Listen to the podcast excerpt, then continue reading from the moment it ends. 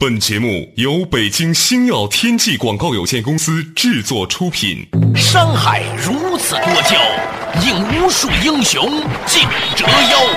数风流人物，还看我是梁冬。大家好，我是吴伯凡。两个男人孕育五年，梁冬、吴伯凡帮你坐着打通经济生活任督二脉，东吴相对论。好戏马上开场。做打通经济生活任督二脉，大家好，欢迎收听东吴相对论，我是梁东，对面依然是二十一世纪商业评论主编吴伯凡，伯凡你好，大家好。最近呢，我马不停蹄啊，在我们南方正安的几个合作伙伴还有公司那里呢去。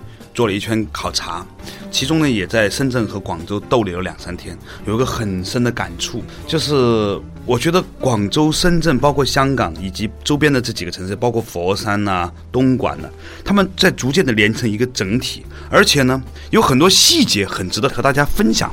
比如说我在广州市出入境大厅啊去办一个护照的一个续签的时候。发现他门口呢，居然像在酒店大堂，或者说像香港那些银行一样，有一个公务员站在那里维持所有秩序，随时等待着你的咨询的那样的一种状态，而且。还告诉你说这个地方不好打车，你要可能走到那边去打车比较好打车，等等等等。就是我感觉到那种政府里面的那种服务精神，就像一个商业企业里面那种服务的东西，这让我非常诧异，而且效率极高。我办了一个护照的一个续签的一个东西，三十分钟不到，连排队带等候，很快就办完了。嗯啊，你是不是有点那个受受宠若惊了？你知道吗？你知道我第一次有这种受宠若惊的感觉是什么？好多年前了，一九九五年我到香港的时候，对，我在那个九龙塘那地方换地铁嘛，对。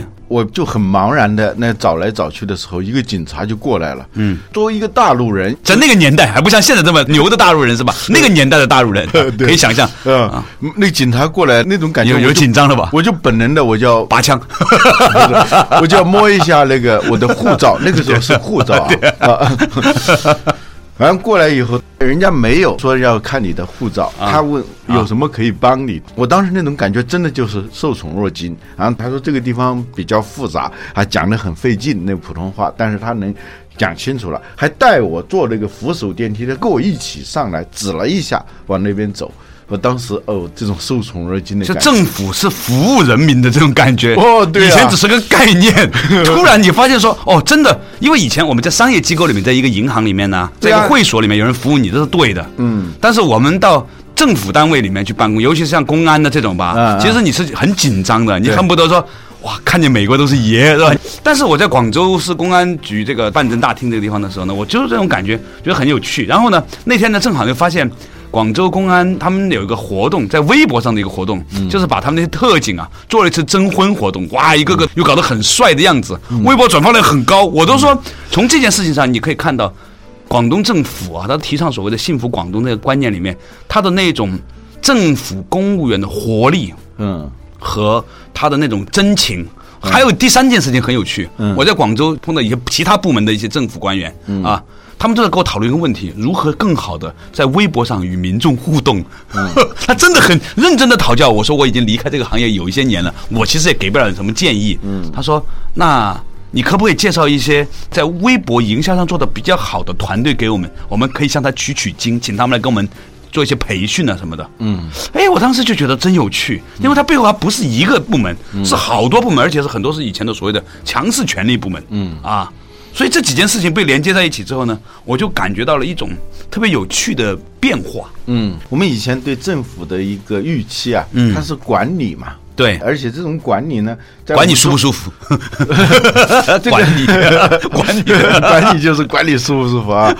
它主要是在限制。我好多年前看过一个外国记者写中国的文章，那里头他有一句话说：我们好多公共设施呢，它不是服务性的，它是限制性的。对，比如说隔离栏呐。就好多地方它是限制性的，只是让你不舒服，没有让你舒服的。嗯，不，它是要达到一个秩序。对，别的他不管啊，或者没那么管。啊，对，比如说物业管理啊啊，我们一说管理都是这个意义上的管理，但其实，在公司里头好，在一个社会里头也好，管理的核心应该是服务，以服务来引导，来去影响。当然，有一些必要的规则是要有的啊，这是王道嘛。嗯，我们以前提到王道和霸道还是不一样的，对吧？嗯对，那句话呢，现在都听说过，都不知道从哪儿来的啊。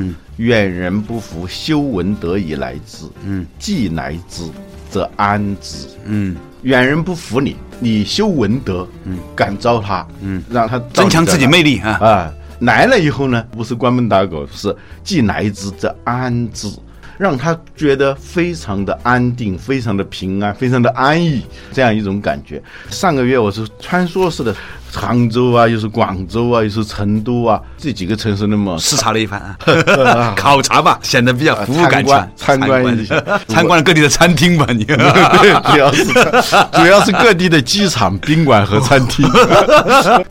在成都，假如你说这个城市幸福不幸福的时候啊，你要问别人，肯定不能说像电视台一样，你幸福吗？啊，成都的话叫安逸，是吧？巴适安逸。嗯，对，这个安逸它就是很不一样的一个概念。比他吃一个很廉价的小吃的时候，嗯，他也有一种安逸的感觉。嗯，在那种并不贵的茶馆里头，他放松嘛。安逸呢是幸福的一种方言版解释，也是一种在地化解释啊。就是因为我们中国文化呢非常多元化啊，所以呢，我们用不同的字眼去注解“幸福”这个词的时候呢，你会发现它会变得更生动。嗯，更具体。一说安逸，我虽然不是四川人，我听四川话非常亲切嘛。啊，据说是一个成都的学者告诉我，其实成都的人。没几个是四川人的嘛？对，湖广填四川都是从我们湖北这边过去的嘛。啊啊，就我们也说安逸，但是他们把安逸说到无所不在啊，就经常是成为一个感叹词。有时候，就像广东人说“正”，哦哦，顶，一样的。你说到这个地方，我想起一个字眼“安宁”的“宁”啊，嗯，“宁”这个字在繁体字里面中间是有个心的，它很多时候指的是。心的那个宁，嗯啊，心神不宁嘛，对，为什么不是心神不安呢？嗯对吧？因为心神不宁呢，嗯所以其实是彼此之间有很多字眼之间的那种关联性哈。嗯嗯。说回来，说到我们看到的一些变化，嗯啊，感受到的一些东西，嗯，比如说政府部门门口有一个类似于类似于酒店大堂经理一样的，呃，就一个大堂妇女这种感觉啊，也许对于 GDP 来说呢，没有太大的作用。但是它增加了我们的幸福感，对，除了增加我们的幸福感之外，而且让我们感觉到很多努力是有意义的。你一天当中碰到几件这样的事情的时候，你的心情状态是很不一样的。而这个东西呢，也是不计入 GDP 的，GDP 它是不管这些东西的，不管你说你今天的心情好不好。对，说到这里，我就想起前两天我见到一个人跟他的聊天，这个人呢，现在是罗马俱乐部的联合主席。啊，罗马俱乐部你应该知道吧？我大概有些了解，据说是全世界最聪明的人组建的一个俱乐部嘛。啊，它实际上是在七十年代的时候，在西方的这种环境危机啊、能源危机还没有很严重的时候，就有一批优秀的自然科学家和社会科学家组成了一个。非正式的一个组织，这个俱乐部呢，就是每年定期这些人呢在一起来讨论关于人类的经济社会以及人类命运的这么一个俱乐部啊。每年呢发布一份报告，其中一份最重要的报告是《增长的极限》。我上大学的时候读过这本书，那当时影响很大。现在这本书好像又再版了。他当时就提出，经济嘛，一直要追求增长，但是增长到最后的时候，它是增长不了的。就我们将会遇到许许多多的那个限制，这个限制其中很重要的一个限制就是环境的限制，就是。无法达到可持续发展。对，今天这个词听起来很普通，在上个世纪七八十年代，他们提出这个概念的时候，那是很新鲜的。嗯，今天我们大部分知道的东西，其实在十几二十年前可能在酝酿了。嗯就像我们今天看到的苹果手机，或者比如说宝马或者是奔驰推出的一款无人驾驶的汽车啊，或者是什么样的动能的，嗯，表面看它这就是时尚，嗯，其实它可能在十几二十年前已经有一些理论研究模型，人家搭建了，是吧？对对。那关于这个话题呢，我觉得是很值得深入探讨下去。稍事休息，马上继回来。作者打通经济生活任督二脉，东吴相对论。什么是经济持续增长的误区？为什么说中国经济在经历了长达三十年的高速发展之后，正在步入正常化发展的轨道？世界上最伟大的思想家，为什么往往是那些被人遗忘的思想家？为什么说现代社会对于生活资源数量的追求，已经超过了对于生活品质的追求？欢迎收听《动物相对论》，本期话题从数量到品质之上期。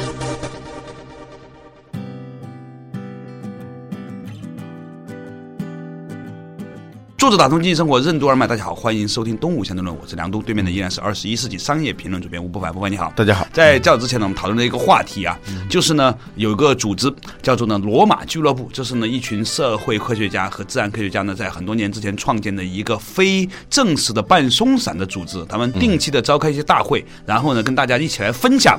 地球和人类未来命运的一些想法。那么他们在若干年之前，大概几十年之前就已经开始在思考，比如说人类的未来以及可持续发展这样的概念。所以呢，我们就讨论到一个话题，就是说今天看过来很多很司空见惯，甚至是很流行的事情，可能就在几十年前已经成为某一些人在着重。思考和洞察的一个未来。对对对，思想史上说最伟大的思想家是那些被人遗忘的思想家，或者说后人看来觉得他没有什么了不起的那些思想家，原因在于他当时提出的很多东西已经成为大家的共识常识了。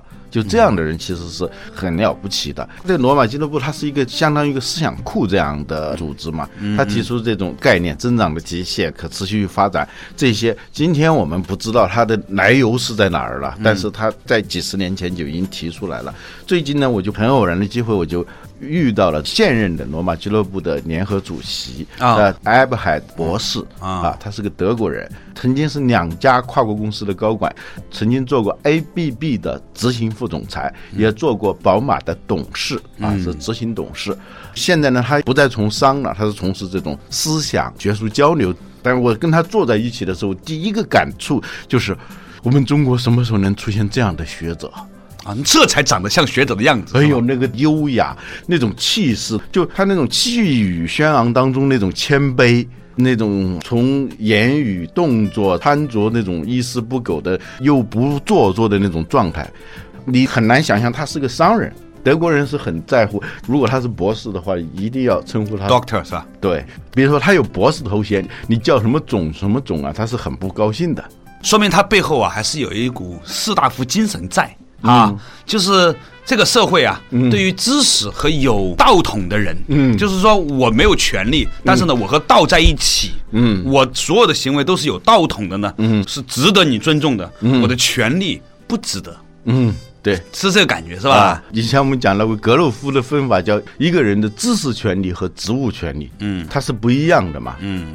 职务权利是暂时的，知识权利是一个很长久的东西。职务权利是别人给你的啊，知识的权利是自己给自己的。对，星期天的早上，我跟他一起吃早餐嘛。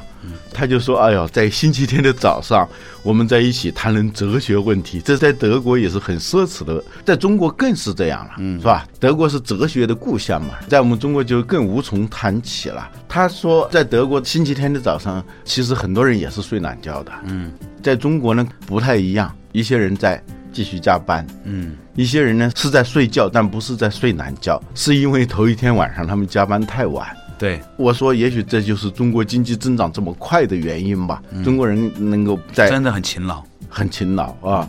然后就谈到了关于中国经济增长的问题。他说，我们德国在二战的时候是一片废墟，在废墟上建设，成为全球第三大经济体啊。嗯，他需要的投资那肯定是非常大的啦。嗯，他的 GDP 应该是以惊人的速度在增长。但是他说，在德国最快的时候。嗯，也就是百分之五到百分之六这样一个状态，而中国三十年的时间保持差不多都是百分之十的增长。他说，在人类经济史上是没有的，用经济理论也解释不了的。嗯，你刚才说到的这个百分之六啊，嗯，是以五十年为单元来计的呢，还是三十年为单元？现在德国增长率低的要命啊，对，非常低了，就是它最高的时候才百分之六，对对对，百分之五到百分之，就以低于百分之六的速度增长到今天，成就了今天的这样的一个经济体。啊。对，他就说中国差不多是百分之十嘛，有时候是超过百分之十的速度增长了三十年，这在人类经济史上是没有的。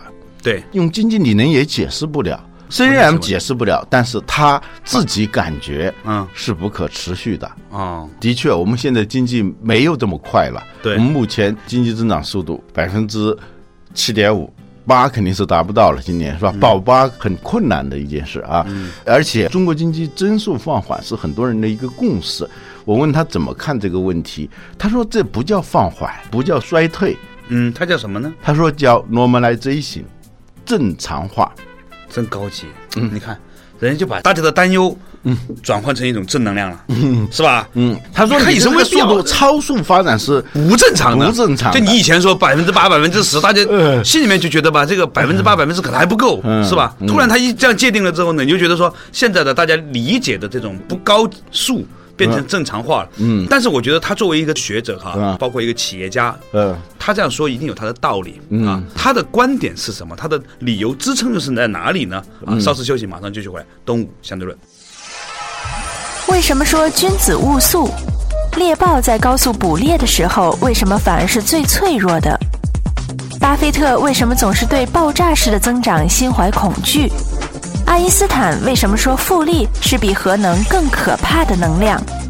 欢迎继续收听《东吴相对论》，本期话题：从数量到品质之上期。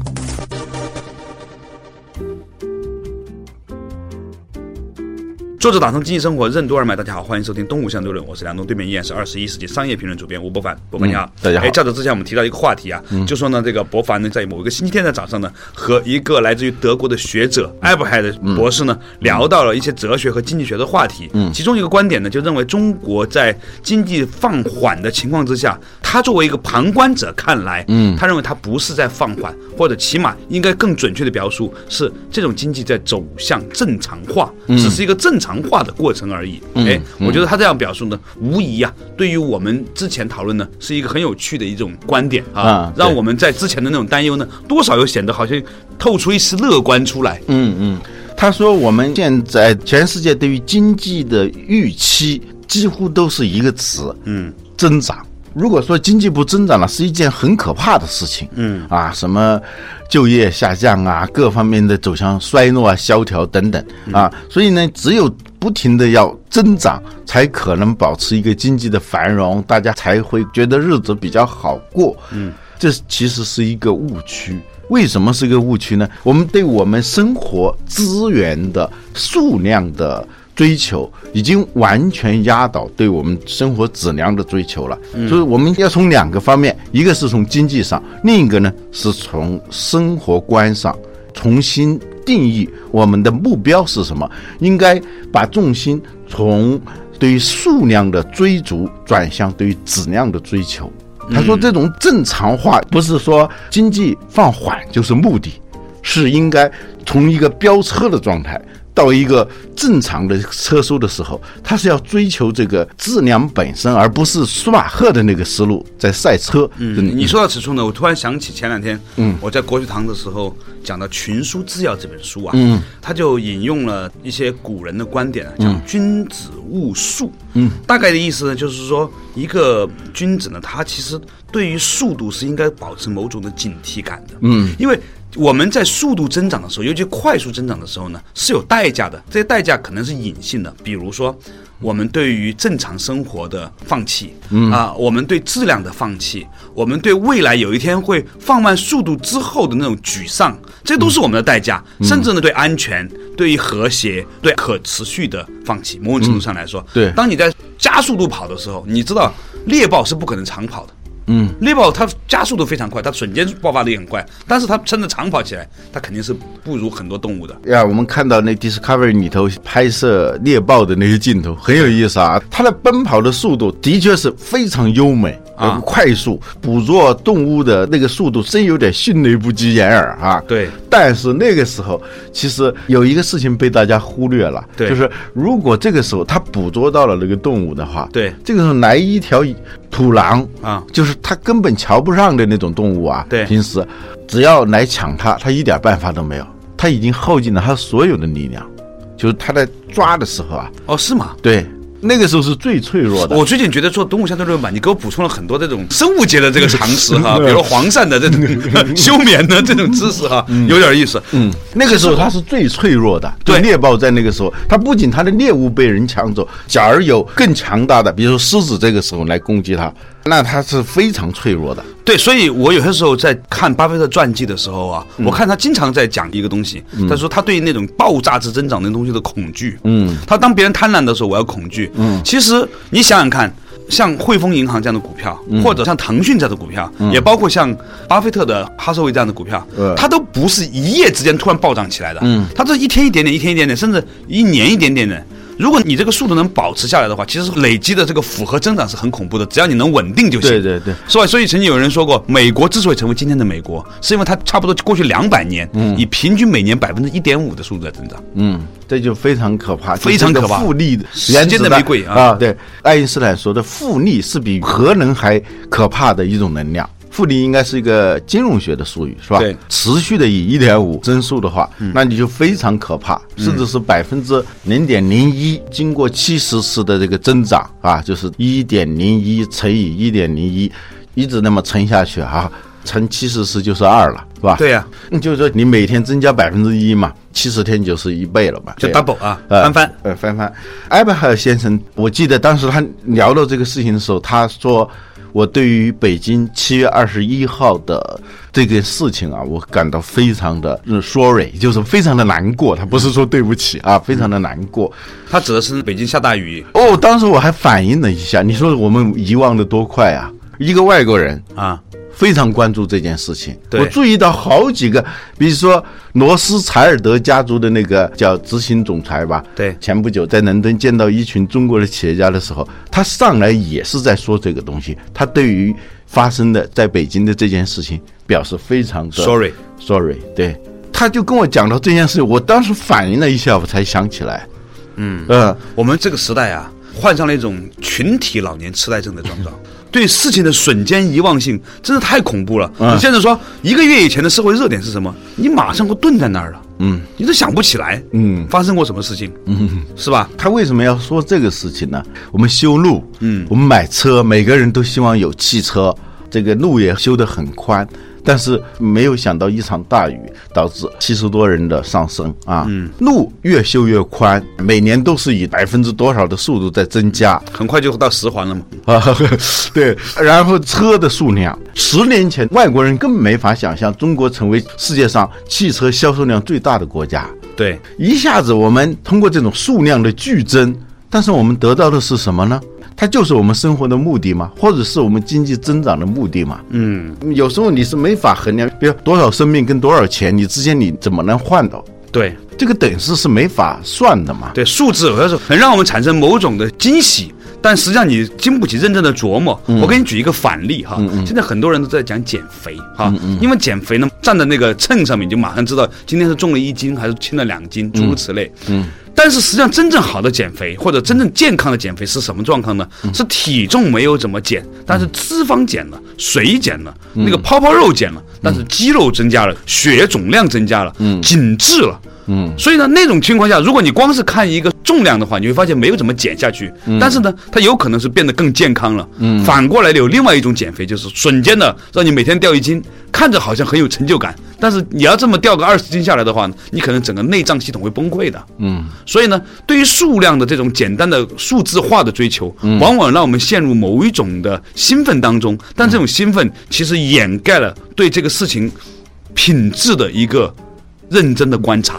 呃，对，就是严重的忽略品质嘛。对，啊我们要的是什么？我们要的是健康，对是吧？而不是要的一个数字。嗯，指标嘛，我们以前说的这种指标化生存，对无论是在经济建设当中，还是个人生活当中，我们越来越陷入到一种指标化。我们不知道自己到一个什么样的状态的时候，我们就用一个指标来衡量一下自己。这有点像那个郑人买女的那个预言嘛。对，去买鞋去，他非得要量一下自己的脚，自己做了一个指标，结果他到街上去的时候，他忘了带那根线的时候，嗯。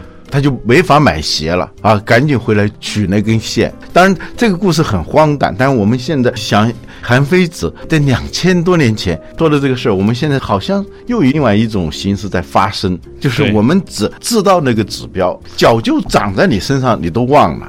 所以呢，从数量到质量的这个转变，说起来非常简单，实际上是一场心智模式的一个决定性的转换，嗯就很难的，其实是。对，就因为在以前，如果我们是对数量有追求的时候呢，你只要透过一个维度，你就可以做检查了，就是眼睛。嗯，现在呢，你要用六个维度，眼耳鼻舌身意，你才能够真正的感知这个事情本来是什么，温度、重量。深度等等等等啊，味道才能够感知一个事情。那本来其实我们的生命是这样感知的：眼耳鼻舌身意，色声香味触法。嗯，但是呢，我们曾经一度只追求了一个数字可以看得见的三十五厘米、百分之八啊、九十斤，诸如此类。嗯，所以呢，我觉得这其实是一种还原，但也是对我们这个问题的一个重新的思考。对，从数量到质量这种思维方式的转变，之所以是艰难的，是因为我们已经很长时间是用这一个简单的器官在衡量问题。在衡量问题。我以前工作的那个地方，每年到了年底要评职称嘛，嗯，你发现很多人就把自己不管在什么地方写过的，都放在那个地方，就是看谁厚呃，看谁厚。呃，后来我不敢大声的说，我偷偷的跟一个朋友说，我说干脆就这样，拿个磅秤，嗯，十斤以上的教授，嗯啊，五斤以上的副教授，呃，三斤到五斤的是讲师。当然是开玩笑的说法，但是我们有些时候就是那样的，我们已经很习惯于用这种方式，就是这种数量。所以呢，我觉得今天博凡给我们带来了一个很新的视角的老话题，嗯，就是一个德国的知识分子，他看到的一个全世界人类发展的极限，是因为我们仅仅对数量的追求而带来的这些荒唐，与韩非子曾经讲过的郑人买履这样的故事之间，都传递出来的一种信息。现在是时候让我们放下一些简单的可以衡量的指标，从更丰富的维度、更品质的维度去理解我们的成长和发展了。我觉得这个话题呢没有深入探讨下去，我们下面再继续深入的和大家谈谈，除了速度以外的温度、厚度和味道。好了，下期同一时间我们再见。